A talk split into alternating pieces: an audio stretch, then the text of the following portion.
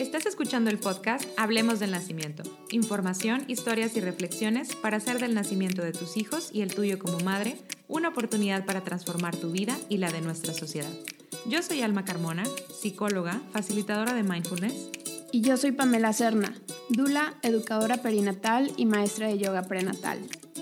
Queremos provocar en ti curiosidad para hacerte las preguntas que necesitas y encontrar las respuestas dentro, de, ti. El feminismo es un camino de libertad para las mujeres y es también una deuda histórica con las que ya no están. Continuar la lucha y los caminos, esperando que algún día todas habitemos un mundo digno tal y como lo merecemos. Estas son unas palabras de Andrea Gómez, fundadora de Luna, Escuela de Pensamiento Feminista. Ella es feminista, es terapeuta psicocorporal y es facilitadora de círculos de mujeres. Ella es nuestra invitada a este episodio en el que hablaremos de qué significa feminismo,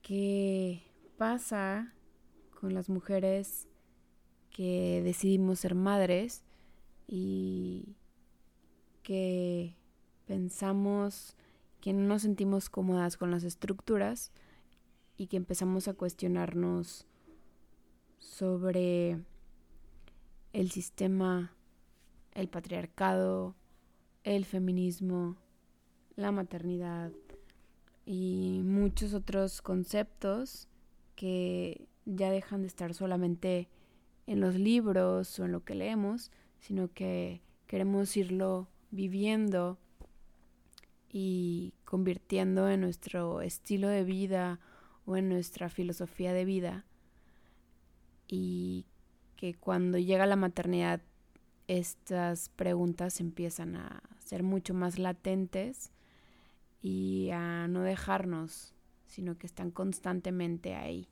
rondando nuestras mentes, nuestros corazones. Esperamos que les guste y les vamos a dejar toda la información de Luna, la escuela de Andrea para que la busquen después si les gusta lo que escuchan. Y sin más, las dejamos aquí con Andrea. Hola Alma, ¿cómo estás? Muchas gracias de nuevo compañera por estar aquí en otro episodio más de Hablemos del Nacimiento. Eh, estamos aquí con Andrea Gómez. Andrea, ¿cómo estás hoy? Muy bien, muchas gracias por invitarme. Gracias, Andrea, por estar aquí con nosotras. Estamos muy, muy contentas porque este tema em, a nosotras nos emociona muchísimo y, pues bueno, te invitamos porque estamos seguras que nos puedes ayudar a comunicarlo de la mejor manera posible. Y pues bueno, ahorita ya les platicábamos un poco acerca de, quién es Andrea em, en cuanto a credenciales académicas y demás, pero me gustaría empezar, Andrea, eh, que nos pudieras compartir un poco de dónde vino todo este interés por, por, el tema del feminismo, o sea, de dónde surge, o quizás qué tuvo que haber pasado en tu vida para que empezaras a indagar más en este tema. Ay, pues yo creo que es una secuencia de cosas, ¿no? Em, pero yo, por ejemplo, cuando me casé hace ocho años, eh, al año de casados tuvimos un embarazo ectópico. Esto es cuando el bebé se instala en, las trompas y no en el útero, bueno, el, feto. Y pues yo digamos que de un día a otro, o sea, el lunes supe que estaba embarazada y el viernes me estaban operando de emergencia porque pues no podía suceder, ¿no?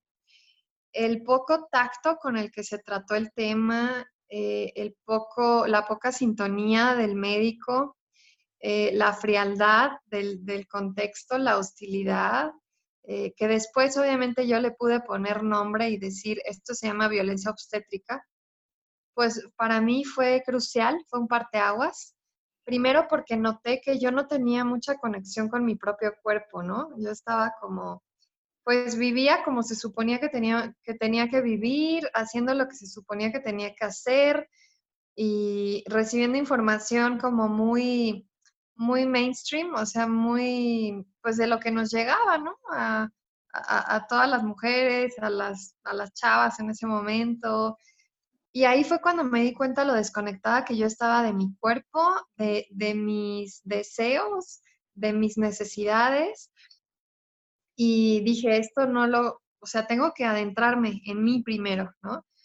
Eh, por ejemplo, cuando me dijeron, es que el feto se instaló en las trompas y no en el útero, yo, yo ni, ni siquiera entendía bien en dónde estaban mis trompas, en dónde estaban mis ovarios, en dónde estaba mi útero. Era como, sí, es una información que me han dado, pero no tengo más allá contacto, ¿no?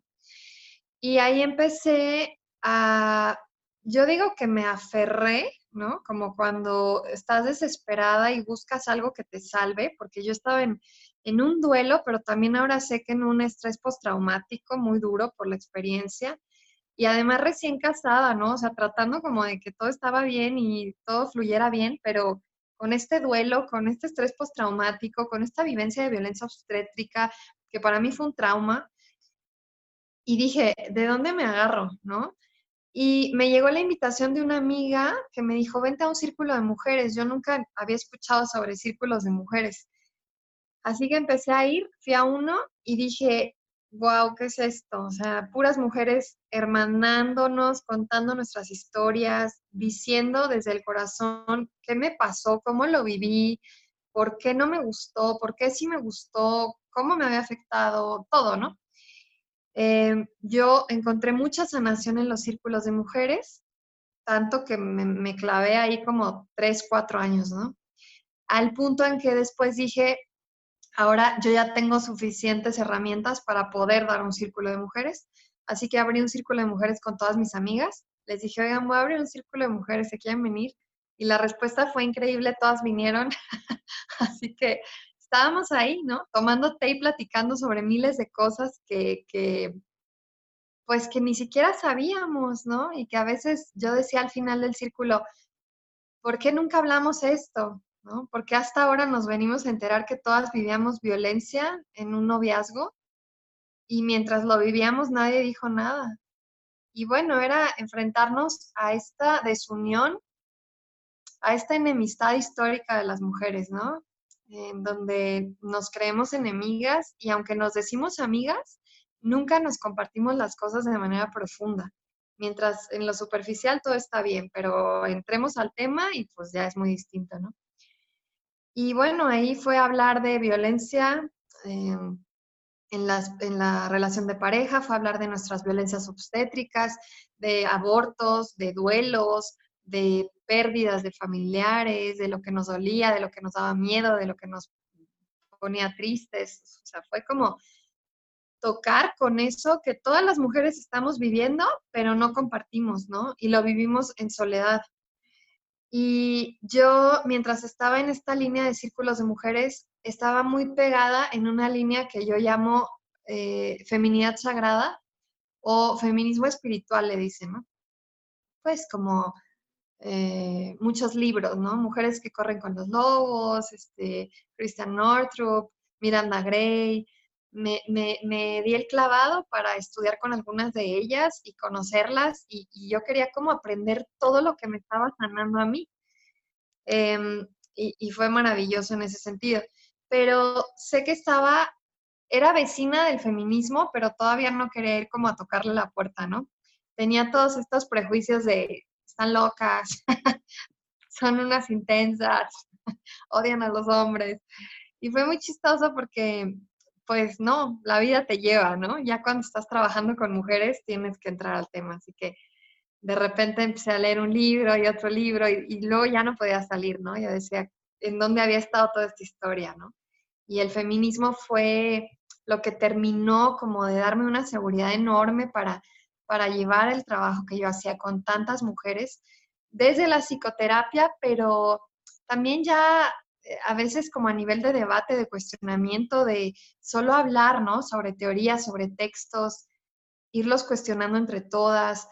Y bueno, ya fue cuando yo fundé Luna, que, es una escuela, y me di cuenta que es, igual de sanador, ¿no? El, el, estudiar el feminismo y entrarle a la teoría, como abrir círculos de mujeres y hablar sobre lo que nos pasa creo que es tan importante lo teórico como lo práctico.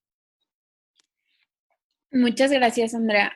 Eh, creo que Alma y yo conectamos mucho porque justo hemos estado recorriendo estos mismos caminos, tal vez unas cosas antes, luego otras después, eh, como el orden de, la historia de cada mujer es eh, único, es el que cada una necesitamos, a veces, no sé si te ha pasado, ¿no? Como dentro de las experiencias feministas decimos, no, es que esto se tiene que gritar y, y todas deberíamos devolvernos feministas de la noche a la mañana. O sea, no es algo para lo que necesitamos paciencia, o sea, para seguir soportando violencia no es como, bueno, cuando los demás se den cuenta y cuando llegue su proceso, sino que hay, o sea, esto se debe de gritar, o sea, hay, no sé, edificios que tenemos que incendiar para que se den cuenta y que las cosas que pasan aquí adentro no vuelvan a pasar. O sea, como esta, este fuego que luego surge entre nosotras, que, que decías tú en la clase que tomé contigo, como la rebeldía, ¿no? Que no es como, ah, bueno, no me gusta lo que pasa, pero pues cuando se den cuenta ellos es, es lo que es su proceso, ¿no? Como que nos surge esta, esta llama interna de que las cosas no están bien y que no queremos que sigan estando de esta forma. Este, pero bueno, Alma y yo también vamos en, ese recorrido muy, como con mucho cuidado y con mucha, mucha compasión también, con, con, sobre todo con las mujeres, ¿no? O sea, que son con las que trabajamos también nosotras porque es muy doloroso indagar en estas experiencias traumáticas de la vida de cada una. Eh, y si estás sola y nunca te has podido abrir y nunca has encontrado una mujer que te diga, sí, yo también eh, viví esto y también estoy marcada por esta experiencia y también me duele hablar y me duele abrir mis heridas y todo esto, pues no nos atrevemos a hacerlo tan fácil. Por eso estos círculos de mujeres nos salvan a tantas, ¿no? Claro. Sí, estamos súper conectadas también. O sea, incluso nosotras que hemos facilitado círculos y que lo hacemos, pues a veces nos tocan nuestras propias heridas. Entonces, es, es, es bien interesante, o, sea, el intercambio que se da también en, eso. Em, sí, o sea, hablar de este tema luego, luego me, me conmueve mucho. Este, son, es, es, es un tema muy complejo y a mí me gustaría, Pamela, te interrumpí, pero me gustaría que antes de que siguiéramos avanzando, pudiéramos compartir una definición, Andrea, de, lo que para ti es el feminismo. Mm. Eh, porque hay una definición como si buscamos en, Google, seguramente hay una definición ahí y, y, para alguien más es otro. Para mí es quizá diferente a, a la tuya, pero me gustaría conocer cuál, cuál es tu definición o cómo, cómo lo vives también, de alguna forma, como más operativo, por así decirlo. Sí, sí, sí, sí, lo entiendo. Yo, yo siempre he creído que más que definir al feminismo hay que definir, definir quiénes son las feministas, ¿no? En mi vida, porque eso es como darle nombre, cara y apellido. Y para mí leer sobre ellas ha sido un, un estar en la vida diferente, un conocer una genealogía de mujeres ancestras que han dado la vida incluso, ¿no? Para que yo hoy pueda votar o estudiar o leer. Eh, para mí es una deuda enorme con ellas, pero también es un compromiso de, de, seguir por este camino y de informarme y de informar a las mujeres sobre qué es el feminismo, porque obviamente hay tanta mala prensa, ¿no? como justo con esta intención de que no llegue a más mujeres. Y, tiene todo, todo el sentido. O sea, en un mundo patriarcal, pues ¿quién quiere que las mujeres conozcan de su libertad, no? Y en un mundo en el que eh, el cuerpo de las mujeres se utiliza literalmente para, pues, para el sistema patriarcal y para el sistema este, capitalista, pues, pues nadie quiere esto, ¿no? Pero yo creo que como mujeres sí es una gran responsabilidad saber del feminismo, conocerlo, vivirlo y aplicarlo como un, día a día en nuestras vidas. A mí me lleva siempre a cuestionarme. para mí desde que me considero feminista es porque me lo cuestiono todo, ¿no? Y a veces mis amigas tienen esta crisis clásica, ¿no? De, no, ya, ya no puedo, ya no quiero, ya no sé si quiero saber más, ¿no? Y yo les digo, es que esto es como un camino sin retorno. Tú te empiezas a cuestionar algo y evidentemente después vas a cuestionar otra cosa y a cuestionar otra cosa. El feminismo te va a acercar a tu rebeldía, a tu, a tu enojo, a tu poder, a tu coraje. Así que no es el camino habitual para las mujeres. La verdad es que las feministas abrimos ese camino y muchas veces se recorre sola porque no están la mayoría de las mujeres ahí. Pero yo creo que no hay que temerle a la soledad y no hay que temerle a la rebeldía y al enojo, porque ahí nos viene un montón de fuerza. Y pues para mí el feminismo es, es mi libertad, en resumen. Y desde, desde tu ser feminista, ¿cuáles son los cuestionamientos más grandes que tienes con, con los sistemas que rigen la vida humana en los últimos siglos, ¿no? ¿Qué cuestionas tú, Andrea? Ay, no. O sea, La pregunta sigue que más complicada. Lo cuestiono ejemplos, nada más. Dos. Ok. Este, la educación, primero, que siempre ha sido súper patriarcal. Nunca nos hablaron de, de, nuestra historia como mujeres, ¿no? Nunca nos mencionaron en la escuela a Mary Wollstonecraft, a Kate, Millett, a Olympe de Gux, a Marcela Lagarde, ¿no? O sea, no nos, nos lo escondieron literal, nadie nos lo habló. Así que yo digo, ¿cómo estuvimos años y años estudiando a Benito Juárez, Porfirio Díaz, Madero? O sea, estábamos una y otra y, y el siguiente año igual. Y Porfirio Díaz y Benito Juárez y y no y los mil presidentes, o sea, nunca había una genealogía de mujeres, ¿no? Y entonces, qué terrible, porque nunca hubo representantes mujeres con las que nos pudiéramos identificar. O sea, sí las había, pero no nos las contaron, ¿no? Y otro sistema que siempre cuestiono y peleo es el médico, porque siento que es súper patriarcal y, y basado en el poder del médico, que obviamente le robaron todos los conocimientos a las mujeres brujas, que no eran más que las mujeres curanderas, chamanas, hierberas, parteras. Y creo que ahora el, sistema médico alópata se pone como eje central de la medicina y todo lo demás es alternativo. Y yo creo que es una reivindicación abrir escuelas feministas y, conocer a las parteras y acercarnos a la ginecología natural o a todo eso que llamamos medicina alternativa y holística, pues más bien es que, más que una alternativa, fue la base robada, ¿no? Para, en donde se estableció ahora el sistema alópata. Así que creo que cuando hemos logrado tener algo, después somos despojadas de eso. Y ya que vas entrando ahí, y creo que, bueno, justo desde mi experiencia profesional, eh, les cuento así súper rápido, como en este afán de poder eh, encajar en el sistema, masculinizamos muchísimo nuestra actitud, nuestra profesión, nuestras decisiones para poder encajar, ¿no? Como tú dices, toda la vida nos educan en que los hombres son los que logran las cosas y pues terminamos como queriendo ser hombres y tomando actitudes muy masculinas para poder sobrevivir porque si no, pues te tocan otras cosas que no, no nos representan.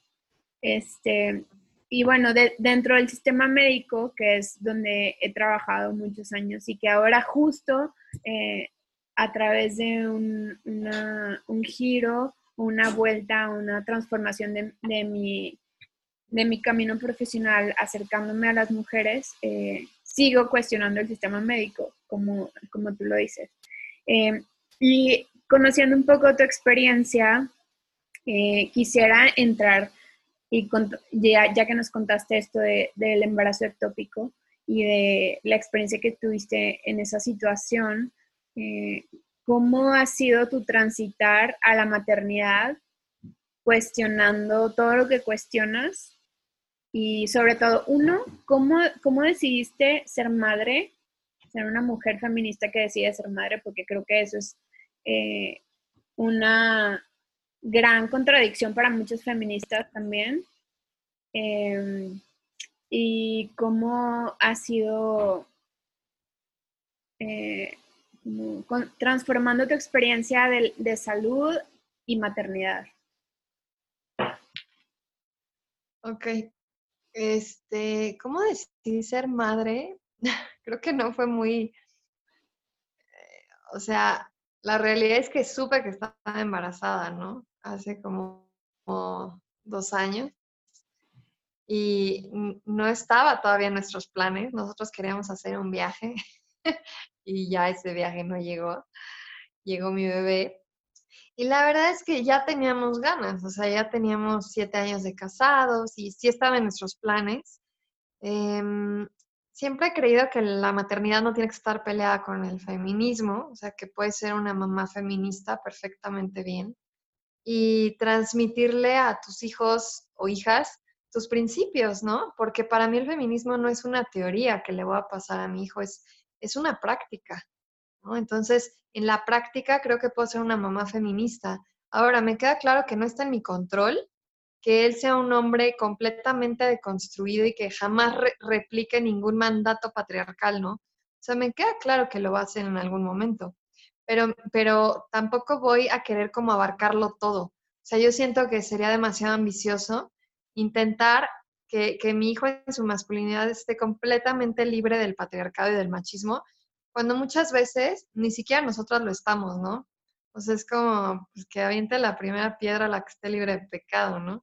Y yo misma me cacho a veces en, actitudes este, pues, machistas, clasistas, racistas, que, que siempre es un continuo, ¿no? De estar pensando, ¿por qué lo hice? ¿Por qué lo pensé? ¿Por qué tomé esta actitud?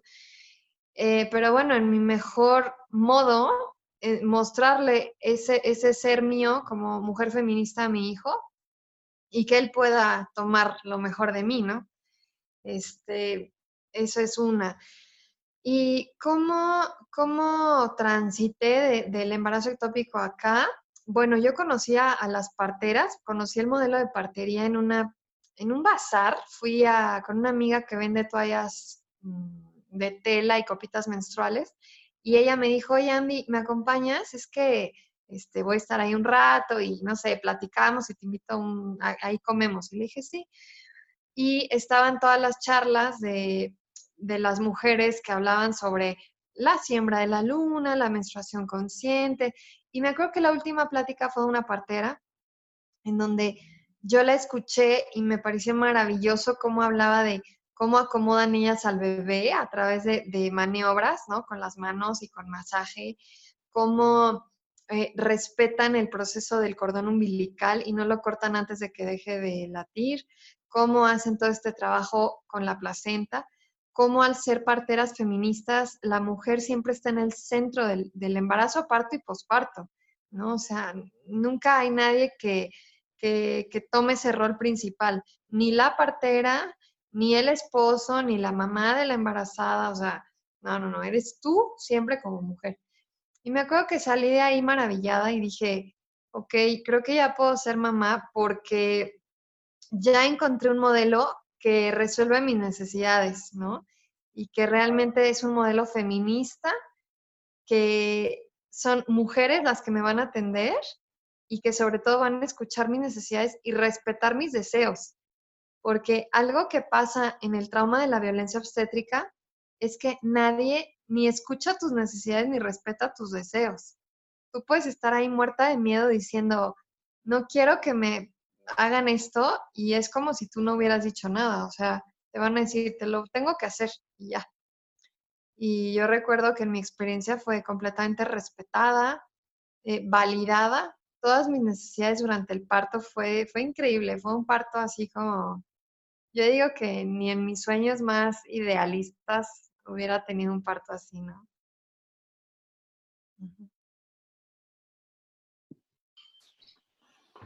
Muchas gracias, Andrea. Alma, no sé si quieras preguntar algo, yo estoy lista con mi siguiente pregunta. Sí, estamos aquí como mi hamstercito de la cabeza está, está en, en friega, está súper intenso.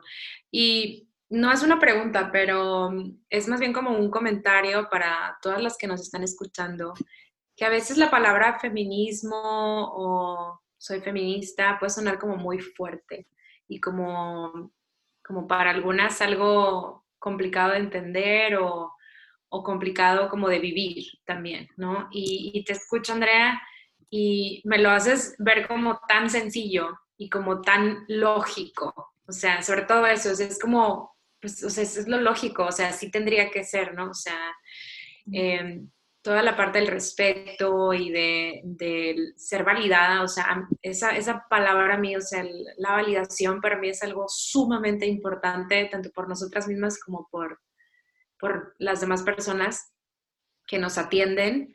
Eh, entonces, eh, nada más era este comentario, ¿no? Como para que quienes nos están escuchando, si están interesadas en este tema, em, que se den cuenta que es algo que, que, es algo que podemos vivir, que para mí, o sea, cuando te escuchaba, para mí es como, es como una filosofía de vida, o sea, son como mis valores, o sea, de, de, mi familia, cuáles son los valores que yo quiero tener, mi familia, que quiero transmitir a mis hijas, a mis hijos, y, y partir de ahí, ¿no? Y todo tiene sentido, o sea, todo es como, como muy lógico en, en relación a cómo convivimos, cómo interactuamos, etcétera, etcétera. Entonces, pues bueno, muchas gracias, Andrea. Sí, de hecho, mi, mi, siguiente pregunta va muy de la mano de esto que dices, Alma, porque eh, dentro, o sea, está el concepto de maternidad y paternidad, pero desde el feminismo, ¿qué, qué cuestión, o sea, qué cuestiona el feminismo sobre lo establecido como maternidad o como paternidad en una cultura como la mexicana? Porque podríamos compararnos con otros países que nos encanta siempre pensar de que, ay, sí, las eh, licencias de, paternidad o de maternidad fueran como no sé qué país, bla, bla, bla. Pero eh, sentándonos en México, en cualquier ciudad de México, tú como feminista y como madre feminista, ¿qué cuestionas de la maternidad o de la idea tradicional de la maternidad y la paternidad en México? Yo creo que lo que se cuestiona son, es cómo se refuerzan los roles de género, ¿no? O sea, que tú obviamente al ser mamá vas a entrar en un rol en donde tú eres la que se embaraza, tú eres la que va a parir, tú eres la que va a llevar el posparto o incluso tú eres la que va a llevar la lactancia, ¿no? Y creo que es un momento de la vida en que sí se refuerzan muy fuerte los roles de género. O sea, él es el que va a salir a trabajar y tú eres la que te va a quedar, la que se va a quedar en casa a cuidar. Por lo menos el primer año de vida, ¿no? Que, que me parece crucial. O sea, ya no decir los primeros meses que estás ahí, ¿no? O sea, tú tienes que poner el cuerpo. Y obviamente si eres una mujer que tiene proyectos, que tiene ganas de hacer miles de cosas, que pues sí, tiene, tiene ganas de realizar eh, proyectos más a nivel profesional, pues bueno, esto va a estar complicado, ¿no? Porque la maternidad va a haber un punto en que no te va a dejar, ¿no? No te va a dar chance. Yo creo que eso es lo que más se cuestiona. Sé que hay, mm, hay críticas, hay análisis hacia la maternidad muy duros, que honestamente yo creo que depende, depende mucho. Por ejemplo, Nahual El Sadawi dice que la maternidad es una cárcel, que el hombre es libre y la mujer no. Yo personalmente creo que en una gran parte sí es verdad, pero también depende, este, no sé, la pareja que tienes, este, cómo lleguen a generar acuerdos, tú también, ¿no? ¿Cómo validas tus, necesidades y, haces que se respeten? Este, pero yo sé que no se podría hablar igual en un matrimonio, por ejemplo, en donde hay violencia em, física, emocional, económica, donde ella no tiene acceso a hacer nada de lo que ella quiera. O sea, creo que sí, la maternidad es bien compleja y sí refuerza roles de género. La verdad que para mí día a día es un, es un deconstruirla, ¿no? También, es un deconstruirme a mí como mamá y como mujer feminista. O sea, como a veces mis, mis posicionamientos feministas políticos no operan en mi casa en la maternidad, ¿sabes?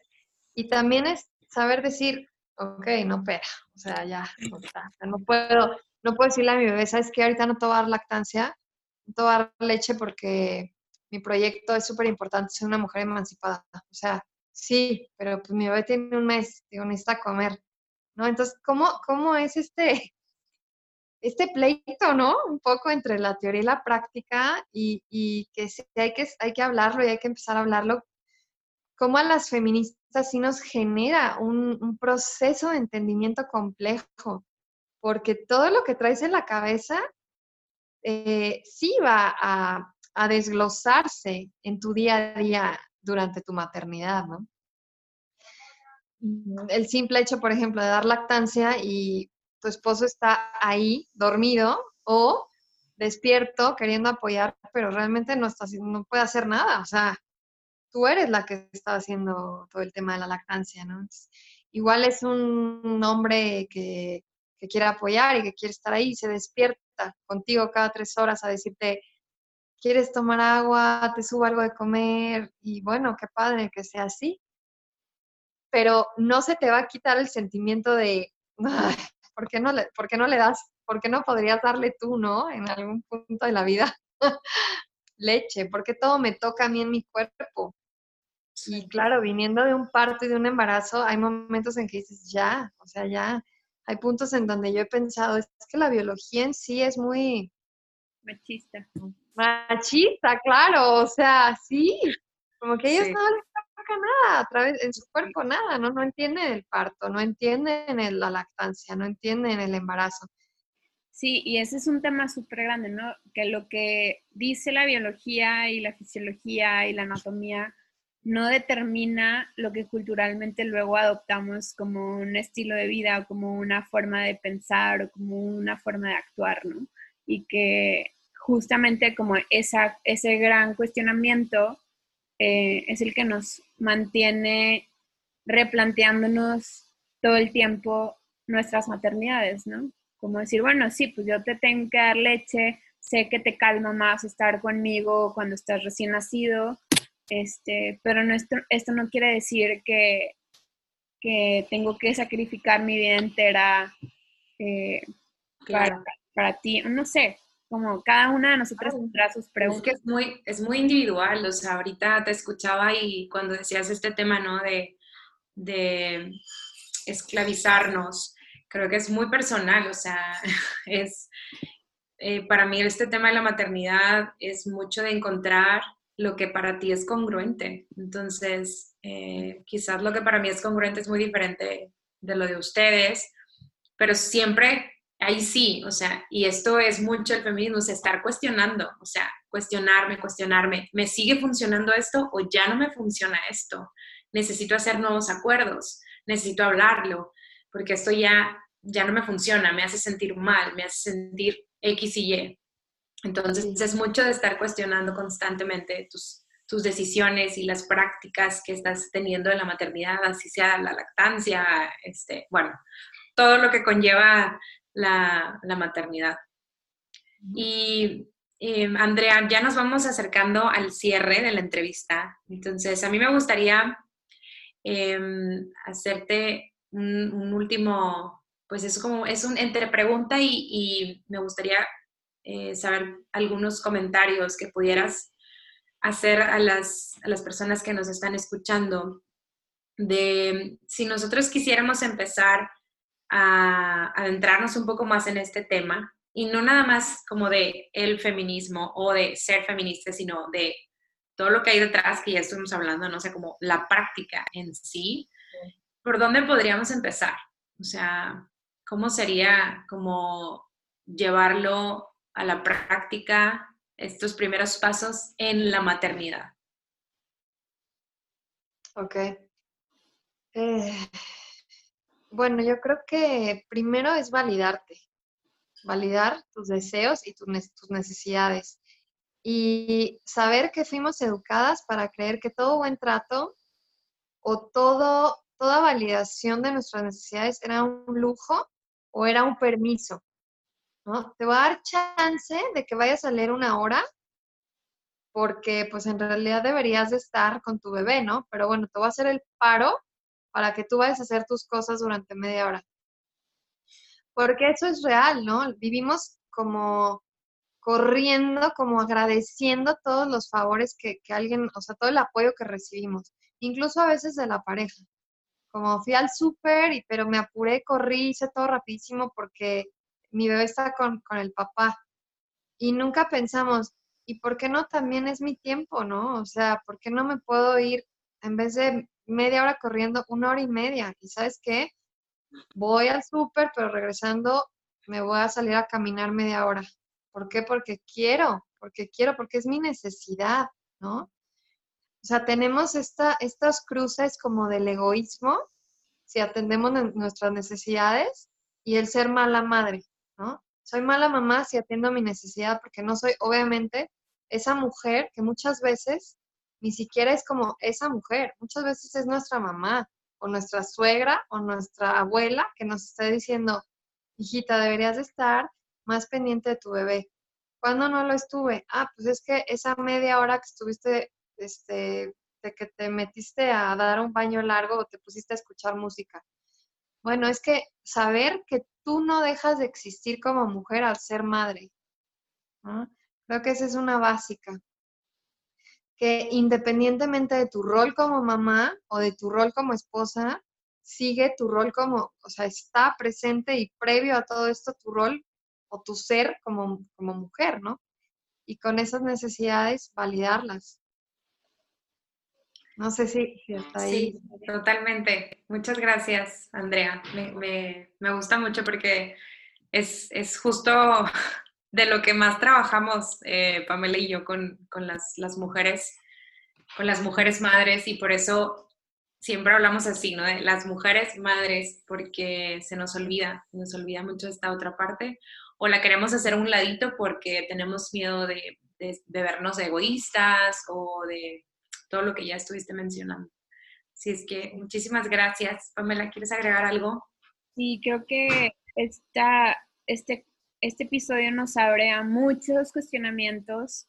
Eh, podríamos hablar en algún otro episodio de, de cómo eh, la violencia que históricamente, pero que seguramente cada una de las mujeres que escuchan esto o las que estamos grabando esto hemos vivido por ser mujeres nada más, cómo nos marca y cómo desde estas marcas de nuestro pasado actuamos y tomamos decisiones y no las sanamos. ¿Y qué pasa si no sanamos esas heridas que tienen mucho que ver con esta opresión a nuestro ser mujer? Eh, pero bueno, ya les estaremos eh, compartiendo seguramente más episodios con Andrea y las invitamos a que busquen su escuela y, bueno, tienen un montón de clases virtuales a las que se pueden conectar e ir aprendiendo poco a poco. Es un proceso acompañado en el que mujeres se cuestionan juntas y que más que nunca necesitamos eso, ¿no? Andrea hablaba un poco de la soledad al inicio este, y creo que ahora hay tantas formas de mantenernos conectadas para no sentirnos solas en el descubrimiento de nuestro verdadero ser mujer. Eh, muchísimas gracias, Andrea. Espero que sea el primero de muchos episodios que grabamos contigo. Ay, gracias a ti, Pamela, y a Alma también. Gracias, un placer. Gracias, gracias a todas por escucharnos y hasta la próxima.